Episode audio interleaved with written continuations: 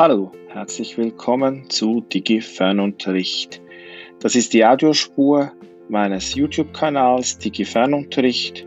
Ihr findet ihn unter phwa.ch slash Digi Fernunterricht. Viel Spaß beim Zuhören und bis bald.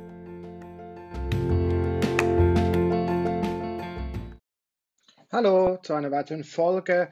Hier geht es, ähm, wie ihr seht, um Georgia, beziehungsweise es geht um ein paar Tipps, was wir in der aktuellen Situation erwarten können oder nicht. Also ähm, Georgia ist natürlich ein Symbolbild. Sie ist ein Alpaka, das ähm, etwas Wolle hier verloren hat in einem eher unfreiwilligen Prozess. Ich denke nicht, dass Georgia das wirklich wollte, dass man ihr diese Wolle wegnimmt.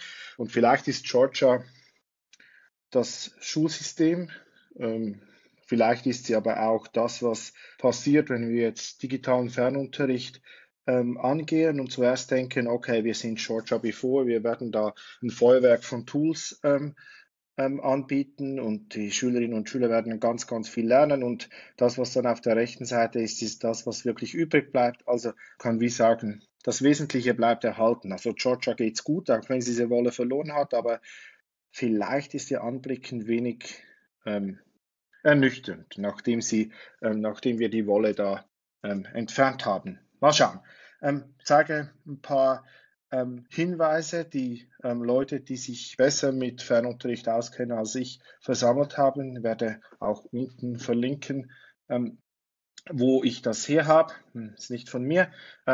Und zwar geht es hier auf der linken Seite, seht ihr, blau ist mach's so, mach's nicht so. Ich gehe es mal Punkt für Punkt durch. Ähm, also, ähm, versucht Lerngelegenheiten zu schaffen. Erster Punkt, die asynchron funktionieren. Vermeidet zu viele ähm, synchrone Settings, wo erwartet wird, dass die Lernenden zu Hause mit euch zusammen einen Lernvorgang durchführen.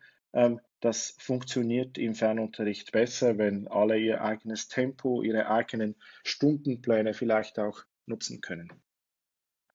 Dann steht hier, um, assignments likely take twice as long. Das heißt, geht davon aus, dass die Schülerinnen und Schüler weniger schnell vorankommen zu Hause, als sie das in der Schule täten. Also gebt ihnen wirksame, kurze Aufträge und verlangt nicht zu viel, weil es gibt äh, ganz viele Ansprüche, die jetzt im Moment gestellt werden.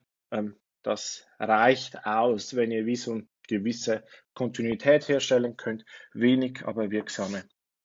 Ähm, auch explizite Hinweise geben. Also was muss man genau bis wann machen? Ähm, wie viel Zeit sollte man da investieren? Also hier ähm, Orientierung ermöglichen für die Lernenden ähm, und nicht Angst erzeugen, Unsicherheit erzeugen, Frustrat Frustration erzeugen, indem man die Anforderungen hochhält, indem man vage ist, ähm, was da gemacht werden muss und was dann vielleicht auch später irgendwie geprüft wird.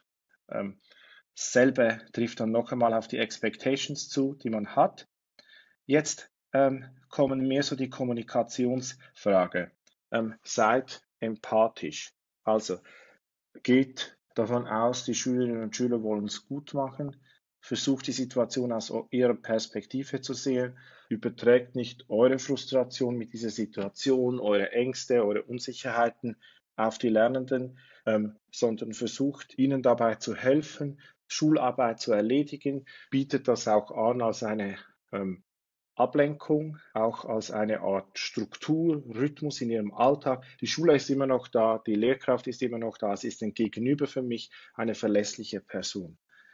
Dazu gehört auch Be Online for Office Hours, das heißt, ähm, ihr seid nicht 24-7, wie es hier steht, ähm, online, sondern wenn ähm, es im Stundenplan steht oder wenn es vereinbart ist, dann seid ihr verfügbar, ansprechbar und in den anderen nicht vereinbarten Zeiten schaut ihr zu euch, schaut ihr zu euren, den Menschen, die umherum euch brauchen, ähm, führt auch Unterhaltung durch, aber ähm, nicht zu viel Präsenz auch für die Lernenden.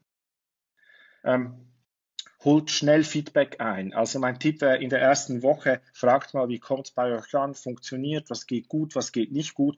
Denkt nicht einfach, ich ziehe es jetzt mal so aus meiner Sicht durch, sondern ähm, schaut wirklich im Dialog, ähm, das Setting auch zu verbessern, Anpassungen vorzunehmen, richtet auch Kanäle ein, wie dieses Feedback abgegeben werden kann, kleine Umfragen, ähm, vielleicht nur ein Chat, wo man kurz fragen kann, haben Sie was gelernt, was kann ich tun, damit es besser geht für Sie.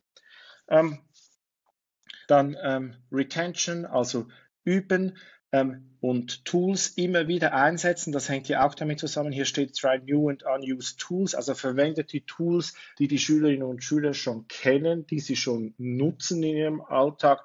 Versucht wiederum nicht ein Feuerwerk ähm, abzufeuern von neuen Plattformen, neuen Ideen. Konzentriert euch auf ein, zwei Dinge die ihr sagt, das ziehe ich jetzt durch, das kommt jede Woche ein, zweimal vor. So machen wir es so, dass die Schülerinnen und Schüler einerseits damit ihr Lernen wirklich befördern können und andererseits auch tatsächlich die Nutzung eines Tools, einer Plattform ähm, intensiv lernen. Und ähm, der letzte Punkt noch einmal auch bei Einheiten klar machen, was sind Lernziele, was soll rausschauen, was müssen Sie machen ähm, und nicht ähm, hier auf der rechten Seite Random Activities, also Sie irgendetwas machen lassen, um das Gefühl zu haben, ich habe Unterricht durchgeführt, Sie sind beschäftigt worden. Es ist keine Beschäftigungstherapie, sondern es geht wirklich um Lernen, um Sinn, um ein Ziel zu erreichen. Ähm, ihr seht hier, das ist ähm, Alison Yang, die das gemacht hat. Ähm, man darf das so weiterverwenden, nicht kommerziell. Ich verlinke auf dieser Grafik, dann könnt ihr sie auch noch einmal genau anschauen. Danke fürs Zuschauen. Meldet euch mit Feedback, mit euren Ideen, mit Kritik ähm, unten in die Kommentare auf meinen Social Media Kanälen. Ich freue mich sehr. Ich bin Philipp Wampfer und bis zum nächsten Mal.